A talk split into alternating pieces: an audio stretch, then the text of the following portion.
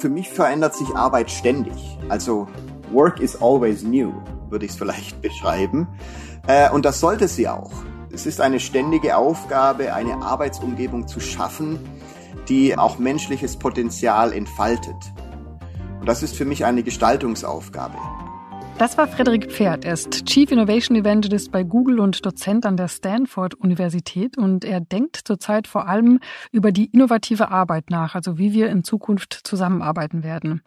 Für ihn ist die Pandemie durchaus eine Chance dabei, radikal neue Wege zu gehen. Und auch bei Google stehen viele Gewohnheiten in Frage. Ja, es ist zum Beispiel völlig offen, ob und wann die Menschen auf den berühmten Google Campus mit äh, Massagesalons, Kegelbahnen, diversen Restaurants zurückkehren werden werden und ob die Zukunft von New Work nicht etwas anders aussieht. Ja, Google hat eine ziemlich radikale Ansage gemacht. Die Mitarbeitenden können bis Ende nächsten Jahres, also bis Ende 2021, von zu Hause aus arbeiten. Das ist ähm, schon eine Ansage.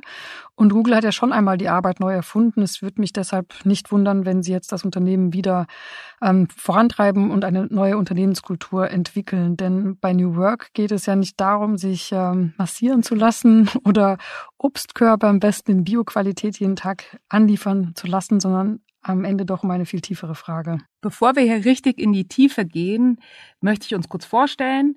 Wir sind Antonia Götsch, Chefredakteurin des Harvard Business Manager. Und Astrid Meyer, Chefredakteurin von Xing News. Und zusammen sind wir Team A. Ein etwas mysteriöser Name hat mir jemand neulich das Feedback gegeben. Die ersten haben sich aber auch schon gemeldet und gesagt, ich heiße Anne und bin auch von Team A. Aha, und auch wer Britta oder Berthold heißt, äh, will nicht jeder mal Teil eines richtig coolen, erstklassigen Teams sein. Eines A-Teams halt. Und viele Menschen, sagen wir mal fast alle über 40 werden ja auch die Serie wohl noch kennen. Deshalb hat uns ja die Rechtsabteilung davon abgeraten, uns A-Team zu nennen. Und nun sind wir halt das Team A. So, jetzt kennt ihr die Geschichte auch mal. Sagen wir das mit der Rechtsabteilung jetzt eigentlich jedes Mal? Wird das so unser Markenzeichen? Ähm, weiß nicht, ist es das, was du wirklich, wirklich willst? Äh, wie genau jetzt? Ja, was, was willst du wirklich? Denn damit wären wir schon beim Kern eigentlich unseres Themas. Was ist New Work überhaupt? Was gehört dazu? Wie lässt sich diese Arbeitskultur leben oder vorleben? Zusammen im Büro oder dezentral im Homeoffice. Begründet wurde diese ja fast schon Denkschule, kann man sagen, von einem Philosophen und der heißt Friedhof Bergmann. Ja, ich erinnere mich an den. Ich habe den nämlich mal bei einer Konferenz bei euch erlebt. Da war der zugeschaltet aus den USA, also war nicht mal live vor Ort und trotzdem hatte der eine unheimliche Präsenz, finde ich, und hat mich äh, damals auch nachhaltig beeindruckt. Ja, wir haben auch erst vor kurzem mit ihm in einem Videocast gesprochen. Tatsächlich, ähm, er ist immer noch sehr, sehr ähm, finde ich, visionär mit seinen Ideen. Er ist ein richtiger Vordenker und er hat ähm, tatsächlich schon in den 70er Jahren in Detroit, damals mitten in der Autokrise, das Konzept von New Work entwickelt und mit den Autobauern damals so etwas wie eine Art Kurzarbeit ausgehandelt. Das heißt, ähm, die Beschäftigten damals wurden nicht entlassen und sie konnten 50 Prozent ihrer Zeit ähm, sich mit Dingen beschäftigen und Sachen nachgehen, die sie wirklich, wirklich tun wollten. Und herauszufinden, was man wirklich, wirklich tun möchte, das ist tatsächlich dann auch der Grundkern von Bergmanns Philosophie. Mich hat eben, äh, glaube ich, auch damals bei der Konferenz genau dieses philosophische begeistert, also da mal wegzugehen von To-Dos, sondern darüber wirklich drüber nachzudenken, weil ich tue mich nach wie vor auch so ein bisschen schwer mit dem Begriff New Work, einfach weil der so verdammt breit ist. Also es geht ja um sinnhaftes Arbeiten, um selbstbestimmtes Arbeiten, um Vertrauenskultur und ich finde, das sind ja alles riesige Themen, fundamentale Veränderungen der Arbeitswelt und Du hast das eingangs gesagt. Am Ende kommt dann doch in vielen Unternehmen nur so wolkige PR auf der Homepage raus oder der Obstkorb aus Bio-Obst, der dann hingestellt wird. Ja, ähm, kurze Anekdote, den ersten Bio-Obstkorb, den ich kennengelernt habe, das war mal bei Dropbox. Das war ja auch mal so ein richtig cooles Unternehmen vor langen Zeiten. Also ich glaube, es ist bestimmt schon fast so acht, neun Jahre her. Da war ich da zu Besuch und ähm, ein Freund von mir arbeitete dort, führte mich durch ähm, die Räumlichkeiten und zeigte mir dann diese Pfirsiche, die endlich frisch gepflückt hinkommen und nicht eingeflogen werden, weil die wären immer so hart. Da habe ich auch gedacht, na, die haben ja Probleme. Ich würde gerne, ich habe noch nie, glaube ich, mit einem Obstkorb gearbeitet. Hm, da würde ich mir jetzt Gedanken machen. Ähm, tja, ich meine, es ist ja kein Geheimnis, dass äh, Xing, das Unternehmen, bei dem ich arbeite und wo ich Chefredakteurin bin, dass sich das ja im vergangenen Jahr umbenannt hat in die New Work SI und das hat damals ja durchaus auch äh, zu Kontroversen geführt. Ähm, manche haben gesagt, wir würden da sozusagen eine Bewegung ähm, instrumentalisieren. Das ist aber überhaupt nicht unser ähm, ja, unsere Idee dahinter, sondern tatsächlich ist es dieser Versuch, das Thema New Work anfassbar zu machen und es in die Breite zu tragen und so auch aus diesem elitären Kreis etwas ähm, rauszunehmen. Wir haben im Frühling dafür mit Hilfe der Handelshochschule Leipzig auch ein Art oder ein Arbeitgebersiegel entwickelt. Das ist eine Auszeichnung für Unternehmen, die es tatsächlich schaffen, eine Arbeitswelt zu kreieren, in der die Menschen sich selbst verwirklichen und ihre Potenziale entfalten können und damit natürlich auch erfolgreich sind. Denn am Ende des Tages äh, müssen wir sagen, wir sind nach wie vor in einer marktwirtschaftlich orientierten Gesellschaftsform unterwegs und am Ende müssen auch äh, New Work Unternehmen natürlich Geld verdienen. Das klingt jetzt ja noch ein bisschen wolkig. Was heißt das konkret? Mit diesem Siegel? Wie kann man das messen? Mhm. Das Siegel macht New Work zum ersten Mal messbar und berücksichtigt dabei verschiedene Dimensionen. Das heißt, wir haben uns angeguckt, kann man Dinge tatsächlich messen, die auf New Work hinweisen. Zum Beispiel gibt es etwa individuelle Entfaltungsmöglichkeiten, sagen wir Sabbaticals oder Nebenprojekte, die vom Unternehmen auch unterstützt werden. Ähm, gibt es Transparenz, beispielsweise in der Kommunikation oder bei den Gehältern? Und wie drückt sich die Wertschätzung von Führungskräften aus? Also gibt es dafür auch bestimmte Programme und wird bei dem allem, was ich jetzt gerade genannt habe, auch nachgefasst? Also lässt sich da was tatsächlich messen? Mhm. Also ihr versucht, Werte wie Transparenz oder Wertschätzung ganz konkret messbar zu machen. Genau, messbar zu machen und zu gucken, was gibt es da auch tatsächlich für Methoden. Also bei uns, bei der New Work SC beispielsweise, haben wir Transparenz bei den Gehältern ähm, dermaßen, dass du immer sehen kannst, ungefähr in welchem Gehaltsband du dich im, äh, befindest. Also im Vergleich zu Menschen auf derselben Ebene wie du. Du siehst zwar nicht jetzt den konkreten Namen, also ich weiß dann nicht, wie viel mein Kollege neben mir verdient, aber ich weiß ungefähr, was alle anderen, die ähnliche Rollen haben wie ich, verdienen und ob ich da jetzt ähm, im mittleren Korridor bin oder nach oben oder nach unten ausreiße. Mhm. Ganz interessant. Also über so Themen habe ich auch mit Frederik Pferd gesprochen. Also auch so Themen, wie kann ich das als Führungskraft eigentlich leben? Wie kann ich das konkret machen? Das finde ich ja auch immer schwierig, da neue Ideen auch für sich auszuprobieren, die dann wirklich funktionieren und das, diese Ideen in seine eigene Welt zu transportieren. Willst du, Frederik, kurz vorstellen, weil ich, äh, ihr kennt euch viel länger. Ich habe die Nummer von dir gehabt. Ja, ähm, Tatsächlich kenne ich Frederik schon eine Weile. Also ich ähm, habe ihn damals in Stanford kennengelernt und wie alle großen Männer kommt er aus Ravensburg, so wie auch mein Mann. Ähm, er kam, glaube ich, vor zehn Jahren ungefähr schon zu Google und ist dort heute als Chief Innovation Evangelist dafür zuständig, dass die ähm, Belegschaft bei Google tatsächlich nicht stehen bleibt, sondern agil und ähm, Innovationen weiter vorantreibt und kreativ dabei ist. Er lehrt als Dozent auch in, in Stanford ähm, an der ähm, School for Design Thinking, an der D-School und er berät Organisationen wie beispielsweise die United Nations und auch Unternehmen, selbst deutsche Mittelständler wie Faber-Castell Castell.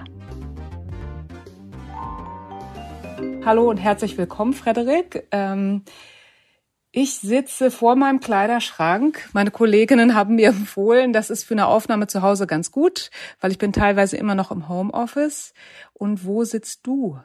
Freut mich, dass es klappt. Äh, viele Grüße nach Hamburg auch ins, ins Homeoffice bei dir. Ich bin heute bei mir im Geodesic Dome in unserem Backyard hier in den Santa Cruz Mountains. Äh, das ist so meine Arbeitsumgebung, die ich mir geschaffen habe. Und teilweise dürfen meine Kinder hier auch ähm, Schule machen, beziehungsweise die sitzen jetzt unten. Gerade vor einer halben Stunde haben die angefangen, ihren Schulunterricht zu beginnen. Und genau, freue mich, dass äh, wir uns heute unterhalten dürfen. Ja, sehr spannend. Also darüber müssen wir gleich auch noch ausführlicher sprechen. Ja, wir wollten von dir wissen, also als Chief Innovation Evangelist bei Google bist du ja dafür verantwortlich, dass die Leute kluge, kreative, wahrscheinlich sogar radikal bahnbrechende Ideen entwickeln. Und alle Studien belegen ja, gerade für so eine Ideen braucht es intrinsische Motivation. Da kann man mit Anreizsystemen relativ wenig ausrichten. Und wie sorgst du dafür, dass die Menschen ihr volles Potenzial entfalten können? Ich bin ja davon überzeugt, dass jeder Mensch kreativ ist. Und die richtigen Rahmenbedingungen und Werte sorgen eben dafür, dass diese menschliche Superpower, wie man sie vielleicht auch beschreiben möchte, auch freigesetzt werden kann. Und dafür versuche ich Menschen ähm, aktuell zu helfen, ein sogenanntes Reframing durchzuführen. Mein mhm. Fokus ähm, derzeit liegt eben darauf, genau dieses Reframing als Mindset auch ähm, zu trainieren, sozusagen aus Problemen Chancen zu generieren. Und für mich bedeutet dies, dass wir aktuell eben nicht vor dem größten Problem unserer Geschichte stehen, sondern ich sehe die größte Chance unserer Menschheit aktuell. Das bedeutet, wie können wir aus einer Pandemie den politischen und vielleicht auch wirtschaftlichen Umbrüchen und äh, auch hier in den USA den rassistischen Ungerechtigkeiten, äh, den Waldbränden hier in Kalifornien, dem Klimawandel global und anderen Problemen Chancen generieren.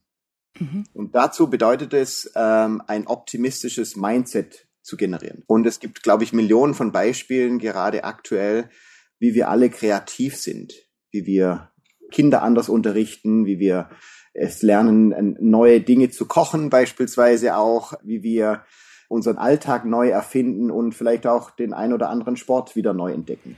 Also man merkt schon gleich dieses optimistische Mindset, wie du die positiven Dinge benennst. Trotzdem ist ja auch in dieser Krise, also du hast die großen Themen angesprochen. Man hört auch von Menschen, die sagen, sie fallen in ein depressives Loch, sie kommen nicht mehr zurecht. Also wenn du es ein bisschen kleiner machst, wenn du da auf vielleicht auf Studenten stößt, der jetzt sagt, ey, irgendwie, ich komme da gerade nicht zurecht. Wie läuft so ein Reframing dann ab? Wie man so ein Reframing auch durchführen kann, ist, indem man beispielsweise sich einfach mal ein Blatt Papier nimmt, dieses Blatt Papier vielleicht einmal in der Mitte faltet und dann sich einfach mal konkret die Probleme aufschreibt, die Probleme benennt, vielleicht auf der linken Seite dieses Blattes ähm, und sie einfach mal formuliert. Beispielsweise, die Schulen sind für unsere Kinder geschlossen. Mhm. Oder ich habe keine Gäste mehr in meinem Restaurant. Oder vielleicht als Führungskraft, ich kann mein Team nicht persönlich treffen und ähm, weiß nicht, wie wir Mitarbeiterinnen und Mitarbeiter besser motivieren können beispielsweise. Und dann vielleicht mal ähm, auf die rechte Seite des Papiers gehen und diese Probleme als Fragen formulieren. Beispielsweise aus dem Problem, die Schulen sind für unsere Kinder geschlossen, eine Möglichkeit oder eine Frage formulieren, wie beispielsweise, wie können meine Kinder von überall aus lernen? Oder wie können wir Eltern oder Großeltern Lernen für unsere Kinder möglich machen? Also man merkt, es verschiebt sofort die Gedanken dazu, finde ich. Absolut. Und da eröffnet sich natürlich auch ein anderer sozusagen Lösungsraum. Dann kommt man auf andere Ideen und vielleicht auch kreativere Ideen, wie man sozusagen diese Probleme auch anders sehen kann im ersten Schritt, wie man sozusagen ein Mindset entwickeln kann, das weg von der Angst und dieser Schockstarre hin zu einem Mindset der Möglichkeiten sieht. Und dann kommt man vielleicht auf ganz andere Lösungen. Beispielsweise für uns, als die Schulen geschlossen waren, haben wir das als Chance begriffen zu sagen, Jetzt können wir Großeltern beispielsweise wieder mit in Bildung einbeziehen und meine Mutter beispielsweise und die Mutter meiner Frau, die unterrichten täglich eine Stunde äh, meine Kinder und kreieren sozusagen Lernmöglichkeiten für meine Kinder konkret über, über Videokonferenzen. Mhm. Also du hast jetzt quasi aus dem Problem eine Frage formuliert. Mich hat jetzt die Frage erstmal auf neue Ideen gebracht. Ähm, trotzdem ist da immer noch so ein Problemcharakter irgendwie drin. Absolut. Dieses aus Problemen Fragen zu formulieren, äh, ist natürlich der erste Schritt des Reframings. Und da sieht man schon, dass ganz andere Fragen vielleicht auftauchen, die in Beziehung zu diesem Problem auch stehen. Und das ist für mich faszinierend, dass man im Endeffekt erstmal diese Fragen formuliert mhm. und auch vielleicht so ein bisschen sich in diese Fragen auch verliebt ne? und sagt, ah, das sind schöne Fragen. Und vielleicht eben auch mal dieses wie ich es nenne, Question Storming, ne? dass man sozusagen nicht mit einem Brainstorming beginnt, sondern mit einem Question Storming zu mhm. sagen, ich formuliere einfach mal alle Fragen, die mir zu diesem Problem einfallen und dann vielleicht ähm, lasst man dieses Blatt Papier einfach mal sitzen und, und, und liegen und äh, am nächsten Tag schaut man sich dann eben diese Fragen nochmal an, wählt aus, welche dieser Fragen sind denn für mich am inspirierendsten, welche Fragen setzen sozusagen meine Kreativität frei, welche inspirieren mich ähm, und wo möchte ich denn auch konkrete Lösungs- oder Ideen dafür entwickeln. Genau, und das ist sozusagen der Kern für mich, der uns heutzutage hilft, aus Problemen eben Chancen zu entwickeln. Weil für mich das Einzige ist, was uns hilft, auch in die Zukunft äh, zu schreiten und eine Zukunft zu gestalten, die auch für uns wünschenswert ist. Mhm.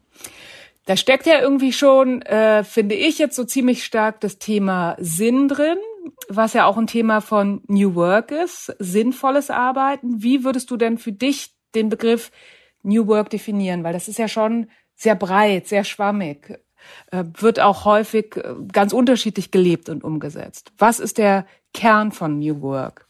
Genau, für mich verändert sich Arbeit ständig. Also Work is always new, würde ich es vielleicht beschreiben.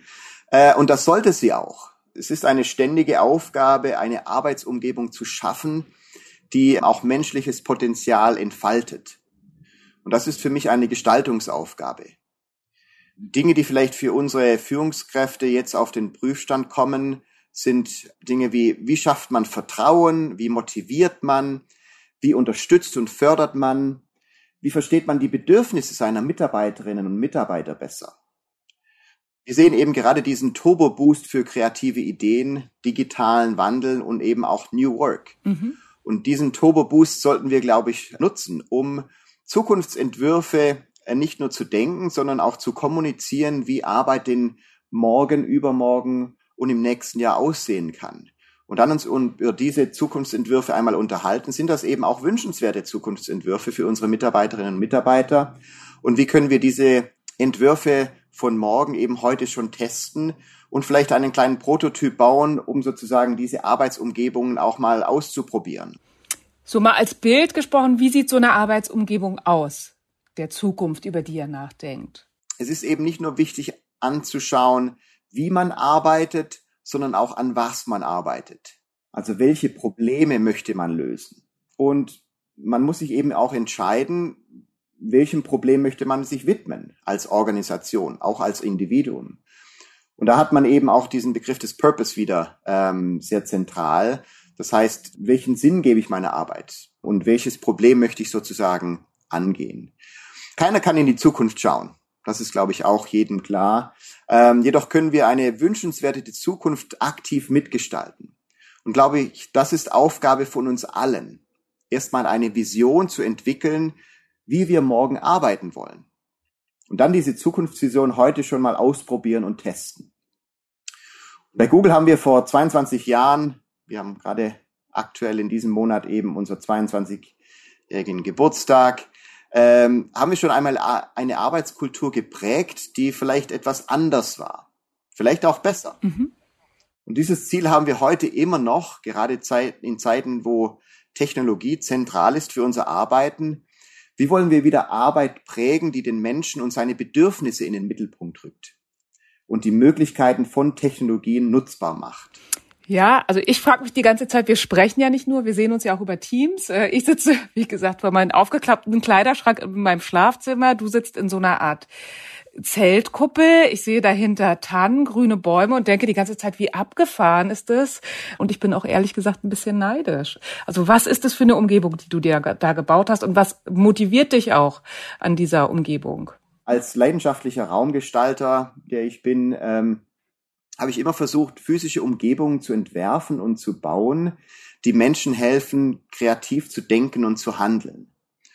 Und eben vor ein paar Monaten ähm, genau Anfang Dezember haben eben einige Freunde und ich begonnen, hier in unserem Wald in den Santa Cruz Mountains einen Geodesic Dome zu errichten, inspiriert von dem Architekten und äh, Zukunftsdenker äh, Buckminster Fuller. Und meine Vision dafür war immer der Friends Dome, ähm, der sozusagen alle unsere Familienmitglieder, unsere Freunde und Freundinnen einzuladen, darüber nachzudenken, wie wir eine nachhaltigere Zukunft gestalten können. Und ähm, alle meine Familienmitglieder und Freundinnen und Freunde haben einen Schlüssel dafür erhalten. Das heißt, sie können jederzeit hier in diesen Friendsdome eben auch kommen, hier übernachten, hier über die Vergangenheit, die Gegenwart, aber auch über die Zukunft nachdenken und vielleicht ein, ab und zu auch ein Stück weit zu träumen, was wir, glaube ich, viel zu wenig tun. Und wird sich so ein Dom auch irgendwann ein Mittelständler in Hessen leisten können oder ist das dann zu ein großes abgefahrenes Projekt? Ich habe gar keine Vorstellung, was sowas kostet. Ja, mir geht's eher darum, dass sich Menschen hoffentlich inspiriert fühlen, ähm, selbstständig auch mal nachzudenken, was könnte denn für mich eine Arbeitsumgebung sein, die für mich eben auch funktioniert, die für mich Kreativität freisetzt, die für mich im Endeffekt auch hilft, mich mit anderen Menschen zu verbinden, mit der Natur zu verbinden, die mir hilft nachzudenken, zu träumen und vielleicht auch ein Stück weit Innovationen zu entwickeln. Das heißt, meine Frage an die Zuhörerinnen und Zuhörer wäre eben genau, wie können Sie sich Arbeitsumgebungen gestalten, die sozusagen für Sie Orte sind, die Sie motiviert, die Sie zum kreativen Denken und Handeln einlädt und dann eben einfach mal einen Prototyp bauen? Mhm. Und wie war das? Äh, du bist ja auch mit deiner Familie vor den Bränden, musstest du ja flüchten und hast dann da in einem VW-Bus, warst du, glaube ich, unterwegs, ne? Du sagst ja, man, es geht darum, sich was zu nehmen, was man umsetzen kann. Es kann auch was Kleines sein. Was hast du damit auf die Reise genommen? Ja, das ist eine gute Frage. Ich bin auch ein großer äh, Fan von, von Ritualen und glaube eben auch an die Macht von Ritualen, sozusagen diese Routinen mit Intention. Und hier in meinem äh, Geodesic Dome habe ich eben ein Ritual, dass ich immer wieder meine Post-its oder meine Notizen beispielsweise hier nehme und wenn die Ideen oder auch die Notizen sozusagen äh, nicht mehr relevant sind, dass ich die konkret eben auch hier rüber an meinen Ofen werfe und dann ein Feuer entfache und diese Ideen dann auch ähm, verbrenne sozusagen um ähm, sich auch wieder zu lösen und Freiraum zu schaffen, um an andere Dinge zu denken und wieder an neue Ideen zu denken. Das ist für mich ein Ritual, das ich wöchentlich praktiziere, das mir hilft, sozusagen wieder auch an Neues zu denken. Es gibt eben auch andere Rituale und da eben auch wieder meine Frage an mit äh, die Zuhörerinnen und Zuhörer, was sind denn eben auch Rituale, die Sie praktizieren, die Sie vielleicht auch mit Ihrem Team praktizieren möchten? Zu Beginn eines Teammeetings, wenn man sich trifft, beziehungsweise wenn man eben zusammenkommt. Sind es eben Mindfulness-Rituale, wo man gemeinsam einfach mal drei Atemzüge durchführt oder sind es andere Rituale, die einem helfen, sozusagen eben auch Verbindungen zu schaffen? Und diese Rituale haben mich auch begleitet, ähm, als wir eben auch die Evakuierungsnachricht bekommen haben und dann eben in kürzester Zeit uns auf sozusagen den ultimativen Roadtrip begeben mussten, von dem wir nicht wussten, ob wir jemals wieder zurückkehren würden. Mhm. Und das war für uns eine faszinierende Erfahrung, wo wir auch wieder unser Mindset, äh, ein optimistisches Mindset äh, mitgenommen haben. Und für mich war das so ein Crashkurs, glaube ich, in Empathie, dass man erstmal versteht, was es bedeutet, eben auf der Flucht zu sein, ähm, vor Waldbränden sozusagen zu fliehen und das gemeinschaftlich zu tun als Familie mit eben ein paar Dingen, die man mitnehmen kann und man eben nicht weiß, ob man von diesem ultimativen Roadtrip jemals zurückkehren kann. Ich finde es schon Wahnsinn. Ich meine, dein Haus war von Flammen bedroht. Das ist auch eine Situation von großer Angst. Und du sprichst von Chancen und von was du gelernt hast und wie ein Kurs. Warst du schon immer so, also so ein gnadenloser Optimist, oder hast du das durch Reframing dir auch ein Stück weit antrainiert über die ähm, Jahre und Jahrzehnte? Genau, das ist äh, sozusagen etwas, was ich mir, ich glaube, über die Jahre und Jahrzehnte vielleicht auch in meinem ganzen Leben äh, versucht habe anzutrainieren, äh, indem ich bewusst auch immer wieder meine Routinen gebrochen habe. Das heißt, ich habe mich immer wieder mit dem Gedanken beschäftigt, dass Wandel eben etwas Konstantes ist. Ich will mit dir nochmal zurückgehen, weil du es vorhin selbst gesagt hast, Google hat ja schon mal eine ganz neue Arbeitskultur geprägt, so an diesem Punkt. Es ist sowas, wo man im Moment so reinspürt, finde ich, äh, ob da so eine Zeitenwende für uns alle ansteht, weil gerade der Google Campus, also da haben ja auch alle immer hingeschaut, das war ja auch so ein bisschen das Konzept, alles ist da, man muss da gar nicht mehr runter, Restaurants, Massagen, Kegelbahn ähm, und jetzt sitzen die Mitarbeiter äh, ja auch zu Hause. Die Frist wurde nochmal verlängert bis 2021 bei Google. Also wie wird da eure Zukunft aussehen? Wird es nochmal eine Rückkehr auf diesen Campus geben? Was ist dein Gefühl dazu? Ja, für mich ähm, bedeuten physische Räume und physische Umgebungen ja immer auch die Möglichkeit, Menschen in ihrem Denken, Fühlen und Handeln zu beeinflussen. Äh, das heißt, wie kann man Räume gestalten, um sozusagen auch kreatives Potenzial auch freizusetzen. Jetzt sehen wir natürlich, dass, wie du schon beschrieben hast, viele es als äh, Frist sehen sozusagen. Es ist eine Frist, bis zu einem bestimmten Zeitpunkt eben von zu Hause aus arbeiten zu müssen. Mhm. Ich sehe das ganz anders. Ich sehe sozusagen die Chance hier, muss nicht bis äh, Mitte 2021 von zu Hause arbeiten, sondern ich darf. Das ist für mich eine große Chance zu sagen, hier, ich kann jetzt endlich diese Vision, äh, das ist eine der Visionen, die wir sozusagen entwickelt haben, auch von überall zu arbeiten, einmal Realität werden lassen, um zu verstehen, was bedeutet es denn von überall von überall aus der Welt zu arbeiten. Und vielleicht muss man ein Stück weit eben auch genau das in, in, in diese Richtung drehen und sagen, jetzt ist es für uns eine Möglichkeit, ähm, auch als Führungskräfte besser zu verstehen, was es bedeutet, Teams zu führen. Auf was kommt es wirklich drauf an? Mhm. Dieser Faktor Vertrauen ist ein großer Faktor, ne, der natürlich in Organisationen sehr hilfreich ist, wenn es auch um Motivation geht. Wie motiviere ich sozusagen meine Mitarbeiterinnen und Mitarbeiter? Purpose ist ein anderer Faktor, der natürlich ein Stück weit eine Rolle spielt. Und wenn man sich diese beiden Faktoren einmal anschaut, Purpose and Trust, wie kann man sozusagen virtuell auch diesen Purpose and Trust entfalten? Und wie kann ich Vertrauen schaffen? Wie kann ich Vertrauen herstellen?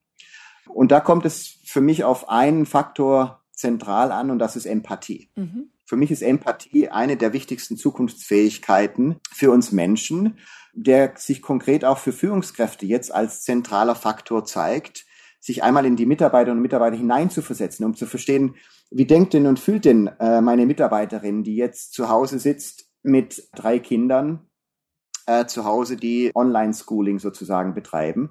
Oder wie fühlt sich meine Mitarbeiterin, die jetzt zu Hause sitzt und, und niemand sozusagen in ihrer Wohnung und in ihrem Haus hat. Das heißt, in beide Mitarbeiterinnen muss ich mich sozusagen hineinversetzen als Führungskraft, um zu verstehen, was sind denn die Bedürfnisse von beiden? Und die sind unterschiedlich. Und wie kann ich jetzt diese Bedürfnisse einmal als Führungskraft besser verstehen, um eben auch Arbeitsumgebungen zu schaffen, die für beide Mitarbeiterinnen und Mitarbeiter äh, funktionieren können.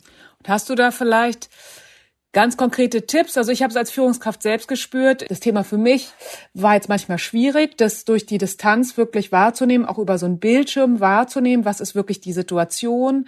Ähm, wie belastet ist jemand zum Beispiel gerade dadurch, dass das Kind nicht in die Schule gehen kann? Also wie können wir digital verbunden und zugleich empathisch sein? Genau. Vielleicht öfters einmal die Frage stellen, wie geht es dir? Mhm.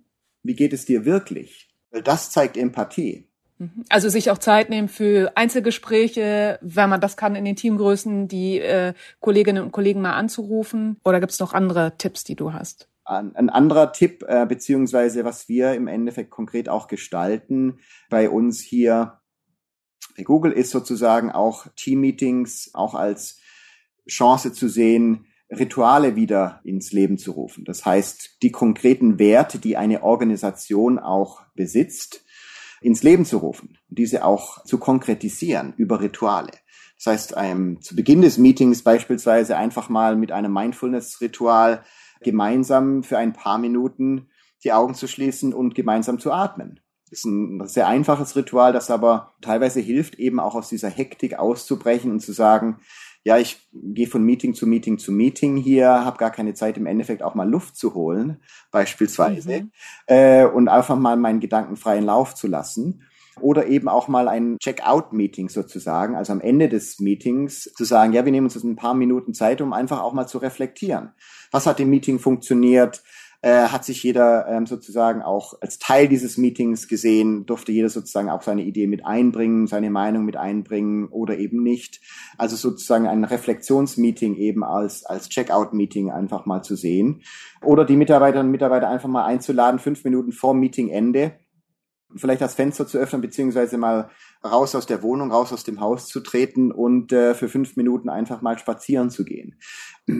Das sind relativ einfache Rituale, die aber vielleicht auch helfen, wieder so ein so einen Rhythmus zu finden. Ein Rhythmus, der im Endeffekt Werte in einer Organisation wieder ähm, ähm, ins Leben ruft. Und dazu muss man sich natürlich erstmal bewusst werden, was sind denn die Werte in unserer Organisation? Und wir bei Google haben eben konkret drei Werte, die uns helfen zu verstehen, wie wir zu, zusammenarbeiten wollen. Das ist einmal respektiere die Nutzerinnen und der Nutzer, respect the user. Äh, das zweite, ähm, respektiere die Möglichkeit, respect the opportunity. Und als dritten Wert, respect each other. Also respektiert euch gegenseitig. Und der Begriff Respekt ist eben hier zentral. Und für uns sind das drei Werte, die wir sozusagen jeden Tag ins Leben rufen wollen. Und das kann man über Rituale im Endeffekt sehr, sehr schön ähm, gestalten und sehr gut gestalten. Und da für mich die Frage wieder an die Zuhörerinnen und Zuhörer, was sind denn Ihre Werte in der Organisation? Ähm, und wie können Sie sozusagen über Rituale diese Werte auch in einer Virtual First äh, Environment, in dieser virtuellen Umgebung, in der wir uns befinden, eben ins Leben rufen und auch wieder Realität werden lassen. Das ist für mich eine spannende Gestaltungsaufgabe für Führungskräfte, eben über diese Rituale auch wieder äh, sozusagen Werte äh, ins Leben zu rufen. Aber sicherlich auch eine große, weil ich nehme jetzt Fragen mit von dir, die ich auch gut finde. Also nämlich, wie geht's dir? Wie geht's dir wirklich? Auch dann die Frage, die du ja angesprochen hast, was brauchst du wirklich, um gut arbeiten zu können? Welche Kommunikation brauchst du auch von mir? Das Thema Rhythmus und Struktur als Organisation und hinter all dem, du hast das ja benannt, da stecken Werte, da steckt das Thema Purpose. Das sind alles so Punkte, da kann man sich ja monatelang, wenn nicht lebenslang äh, als Organisation auch mit beschäftigen. Und in Deutschland nehme ich immer wahr, am Ende kommt dann da der Obstkorb bei raus, der hingestellt wird. Was würdest du sagen, sind auch die größten Missverständnisse zu diesem Thema New Work? Ja, das ist spannend. Für mich ist eines der größten Missverständnisse, dass es ein Rezept für New Work gibt. Für mich gibt es ähm, sozusagen nur das Experimentieren mit New Work. Das heißt, immer mal wieder auszuprobieren, was ist mein Zukunftsentwurf, was ist meine Vision, wie ich arbeiten sehen möchte in Zukunft und wie kann ich heute schon diesen Zukunftsentwurf ein Stück weit Realität werden lassen. Wie kann ich heute schon mal ausprobieren, wie diese Arbeitsumgebung sich anfühlen muss für meine Mitarbeiterinnen und Mitarbeiter. Und da sind wir, sind wir konkret auch wieder bei der aktuellen Situation, dass wir natürlich sehen, dass das Level für Perfektion und vielleicht auch ein Stück weit Qualität einfach gesunken ist in unserer Umgebung. Mhm. In unserer aktuellen Pandemie bedeutet es, dass wir auch mehr ausprobieren dürfen. Wir haben sozusagen die Erlaubnis, einfach zu experimentieren. Äh, wir sehen beispielsweise im Supermarkt Plastikwände mit Klebeband angebracht, in Restaurants nehmen äh, Bestellungen mit, mit ähm, Online-Formularen sozusagen entgegen. Es werden Social-Media-Accounts eröffnet, ähm, um Kunden zu informieren. Und konkret auch in Schulen oder in Bildung wird sehr, sehr viel experimentiert. Und das ist, finde ich, gut so. Weil wir sozusagen uns jetzt durch diese Experimente ein Stück weit in die Zukunft bewegen und ausprobieren, wie diese Zukunft sich anfühlen könnte. Was funktioniert, aber was funktioniert eben auch nicht. Mhm. Und wir sehen eben auch, dass dieses Mindset, alles muss perfekt sein, beziehungsweise ich muss jetzt den perfekten Entwurf äh, für New Work, beziehungsweise für meine Organisation, wie wir Führung sehen, wie unsere Werte aussehen, wie unsere Zukunft aussieht, das muss schon perfekt formuliert sein. Davon treten wir jetzt ein Stück weit ab und sagen, wir müssen mehr oder weniger wieder ans Experimentieren gehen. Wir müssen sozusagen ausprobieren, wie wir mehr Inklusion leben können, wie wir Diversity wieder sozusagen erleben in unserer Organisation, wie wir mehr Zusammenhalt schaffen können, wie wir sozusagen auch eine Form von Belonging, dieses, diese Zugehörigkeit auch wieder schaffen können in unserer Organisation, wie wir ähm, Vertrauen schaffen können und so weiter. Und das kann nur über Experimente passieren. Und äh, für mich ist es faszinierend zu sehen und wirklich jeden Tag schön, dass man weltweit jetzt ans Experimentieren geht. Jeder Mensch ist sozusagen jetzt motiviert und eingeladen dazu, einfach mal wieder äh, etwas auszuprobieren. Mhm. Also ich finde es auf jeden Fall ermutigend, als Experiment das Ganze zu denken, ähm, ausprobieren zu dürfen. Und das führt mich zu meiner letzten Frage. Angenommen, ich wäre die Chefin einer Schraubenfabrik zum Beispiel im Sauerland und möchte loslegen. Hast du einen Tipp für mich? Wie fange ich am besten an? Was könnte ich morgen als allererstes tun, um mich auf den Weg zu machen? Ja, lass es, lassen Sie uns einfach mal was ausprobieren. Ich glaube, einfach ein Risiko einzugehen und zu sagen, was kann ich heute einmal ausprobieren, um meinen Traum vielleicht auch ein Stück weit oder meinen Zukunftsentwurf Realität werden zu lassen. Und dann einfach mal vielleicht um Vergebung bitten. Zu sagen, hier, es hat nicht funktioniert oder es war nicht perfekt und dann sozusagen äh, seine Mitarbeiterinnen und Mitarbeiter auch mal um, um Verzeihung beten und sagen, ja, tut mir leid, es hat nicht perfekt funktioniert, aber ich wollte es mal ausprobieren. Jetzt haben wir gemeinsam Dinge gelernt, wie wir es vielleicht auch nicht machen sollten. Und ich glaube, äh, weniger um Erlaubnis bitten, mehr um ähm, Verzeihung und Vergebung eben auch dann bitten. Und es wird vielfach verziehen, es wird alles verziehen sozusagen, das nicht perfekt ist. Und das ist gut so, weil wir müssen uns Schritt für Schritt in die Zukunft bewegen, über Experimente, über Ausprobieren, um sozusagen unsere Träume, unsere Wirklichkeit dann auch mitzugestalten. Ja, also vielen Dank. Ich gehe jetzt gerade mit so einer Portion Optimismus aus dem Gespräch. Ähm, irgendwie ermutigt, morgen gleich nochmal was Neues auszuprobieren und umzusetzen und meine Mitarbeiter und Mitarbeiterinnen mal zu fragen, was können wir denn vielleicht noch machen, was so in die Richtung geht. Äh, und vielen Dank für deine Zeit. Wir haben viel länger gesprochen, als wir das eigentlich geplant haben, eben auch weil dieses Thema New Work und Arbeit und Zukunft der Zusammenarbeit so viele Punkte berührt, habe ich gerade nochmal festgestellt, die du hier auch angesprochen hast. Also vielen Dank für deine Zeit. Ja, bei mir klingt vor allem dieser Aufruf zum Experimentieren nach, dass es durchaus okay ist, etwas eben nicht zu wissen, zuzuhören und zu testen, was für mich und in meinem Team funktioniert und was vielleicht ja auch nicht. Das ist mir auch so gegangen, weil ich auch finde, mit dieser Haltung, da bekomme ich selbst eine größere Offenheit und vielleicht mehr Mut, Dinge auch mal anzugehen. Ja, New Work ist ja auch ein Prozess, also ein gemeinsamer Weg. Wenn man es so sieht, äh, nimmt das, finde ich, auch die Komplexität etwas raus, weil so Begriffe wie Purpose, Werte, Trust, das sind ja alles an sich schon riesige Themen, mit denen man sich als Führungskraft und Unternehmen ja durchaus jahrelang beschäftigen kann. Ja, und ich finde, es sind auch alles Themen, über die ich hier gerne nochmal mit dir und unseren Gästen reden würde. Also, dass man da auch nochmal tiefer eintaucht in so äh, Themen wie Werte, was sich dahinter verbirgt. Absolut. Und auch unser Podcast ist ja, seien wir ehrlich, ein Prozess und vielleicht noch ein MVP, ein Minimal Viable Product. Und wir müssen lernen, ähm, vielleicht nicht alle Fragen gleich in einer Folge beantworten zu wollen, weil sie eben doch zu komplex sind. Absolut. Was mich jetzt schon noch umtreibt, auch nach dem Gespräch mit Frederik Pferd, äh, wie glaube ich auch viele, die jetzt zuhören, wie setzt man die Ideen, die er angesprochen hat, ganz konkret um? Ja, zum Beispiel, wie du es ja gesagt hast, in einer Schraubenfabrik im Sauerland oder auch in Hessen wo man halt vielleicht auf Mitarbeiter und Mitarbeiterinnen trifft, die auch ein bisschen anders, äh, andere Umgangsformen, andere Umgebung gewohnt sind als Mitarbeiter im Silicon Valley, die vielleicht jahrelang von einem Patriarchen geführt worden sind, die das kennen, festen Firmenparkplatz zu haben und die sich vielleicht auch fragen würden, ob ein Raumschiff gelandet ist, wenn die so einen Dom, wie der Frederik den hat, dann plötzlich in ihrem Firmengarten haben. Mhm. Ja, genau da machen wir ja auch weiter, denn eigentlich wollten wir das ja schon diese Folge, so viel zum Thema Prozess und Experimentieren. Wir hatten uns zu viel vorgenommen, zu viel und vielleicht auch etwas zu verkopft geplant. Und deswegen teilen wir die Folge. In zwei Wochen geht es nochmal weiter mit dem Thema New Work. Da gehen wir dann aus dem Silicon Valley raus nach Maintal in Hessen. Wir sprechen dann mit Markus Huppach, der vom Sportkonzern Essex zur mittelständischen Handelskette Sport 2000 gewechselt ist. Das war auch, glaube ich, ein bisschen wie ein Raumschiff, das da gelandet ist, als der Markus da ankam. ich freue mich jedenfalls total auf die Folge, denn das ist ja auch unser Anspruch, den wir uns gesetzt haben, nicht nur mit den Googles dieser Welt zu reden, sondern auch nach nebenan und immer wieder zu schauen, wie bewähren sich Ideen und Theorien in unserem Alltag, im Alltag von anderen Führungskräften äh, und womit sind wir auch gescheitert, was funktioniert vielleicht nicht. Vergesst also nicht, uns zu abonnieren, wo immer ihr auch Podcasts hört und uns bei Apple, wenn Apple euer Wunsch-Podcast-Provider ist, eine Bewertung dazulassen. Astrid, hast du eine Übung, die wir noch mit auf den Weg geben können? Ich finde, diesmal hat ja unser Gast die besten Übungen mitgebracht. Das müssen wir nicht überstrapazieren. Also dieses äh, Question Storming fand ich relativ interessant.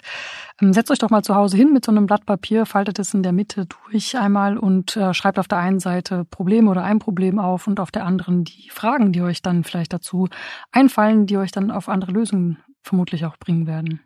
Und eine zweite Aufgabe, die auch ich mir mitgenommen habe, ist mal zu überlegen, was könnte ein tolles und wertvolles Ritual für mein Team sein. Wäre toll, wenn ihr uns dazu auch Feedback gebt. Was sind Rituale, die für euch und eure Teams funktionieren? Auf welche Ideen seid ihr gekommen? Ich bin auch sehr gespannt und in zwei Wochen sind wir wieder da mit noch mehr ganz konkreten Tipps, wie man New Work Ideen umsetzen kann und zwar im Mittelstand. Bis dann. Tschüss.